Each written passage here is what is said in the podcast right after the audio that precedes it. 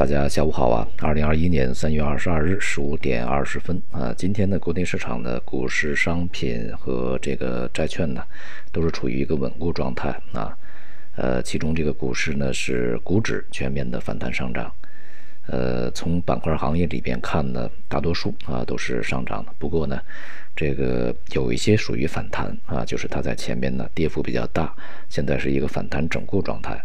而有一些板块呢是上涨啊，是在前期，那么从中期以来吧，啊，是从这个底部慢慢爬升，并且在近期呢是处于一个涨势延伸状态啊。这里边呢，处于上涨这个状态的板块呢，它首先啊是我们在这段时间一直强调的这个公用事业板块，其中这个环保啊、电力。呃，水务啊表现是非常不错的啊，这也是我们在这段时间一直是这个强调的。其中这个呃碳交易的这种概念啊，它是在电力里面啊这个展现的比较多一些。呃，不过呢，这个它的根本的驱动力仍然是啊这个市场的一个资金的呃防御啊需求注入这个防御板块，同时呢也是它相关板块它这个估值比较低的一个结果啊。而碳交易啊，这个碳达峰呢，呃，只是让这样的一个资金流动更加的显著而已啊。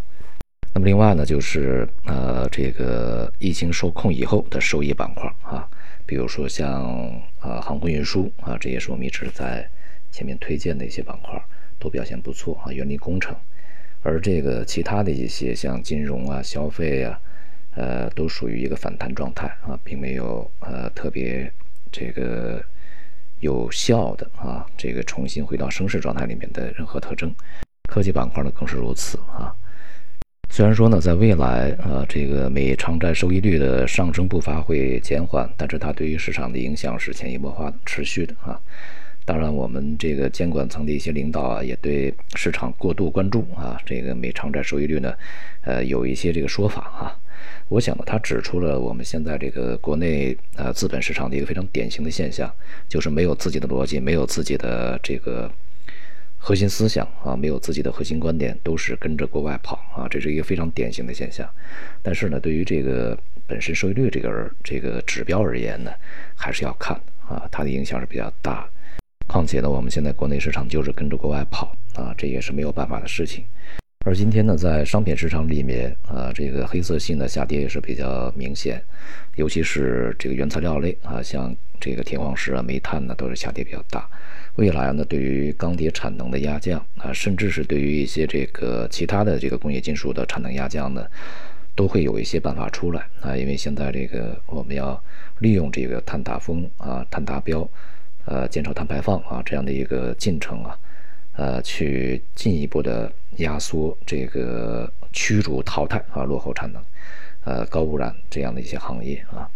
所以呢，对于这些这个原材料的需求呢，势必会是下降的。对于成材而言啊，就是像这个钢铁啊，成材成品，那么由于目前的现实需求呢，似乎也不是特别强劲啊，所以说的价格也是难以大幅上涨的。那么因此也就对啊相关的这个资源类板块带来比较大的压力啊。再加上原油啊这个价格从高位开始回落，对于这个化工的影响也是比较大啊，所以资源类呢也是很难啊这个重新回到一个强势状态的。目前呢，对于这个市场的整体状况而言呢，呃，几个问题啊，一个呢就是前期啊，这个市场上涨的是相当充分啊，估值是比较高的，那么经济的增速呢，现在看来会恢复，但是呢，也很难恢复到市场预期的那么强劲啊。那么第二个呢，就是对于货币政策的这个啊极端的宽松这样一个预期呢，是无论是从呃中国内部还是从这个美国啊，都是。呃，有一些落空的啊，像美国呢也把一些极端的救助措施呢开始收回，从这个央行层面啊。那么第三个呢，就是一个国际局势啊，国际局势对于市场影响呢，它是潜移默化的、长期的。呃，它不会因为一次会谈那就变得非常立刻变得非常坏啊，也当然更不会因为这次会谈呢变变得非常好。从这个我们可以看到的长期来啊来去考虑呀。变好的可能性几乎是没有的啊，而变坏的这个可能性呢，基本上是确定的。所以呢，这个呃，对于这些会谈，呃，也没有任何的期望值可言啊。如果想变好呢，除非是这个呃川普同志再回来，可能还有可能哈。现在这种状态呢，这个变差啊，是一个必然的趋势。总体来说呢，这个对于股市而言啊，它的震荡整理啊，可能还会持续呃一段时间，但是这个时间呢，可能不会太长啊，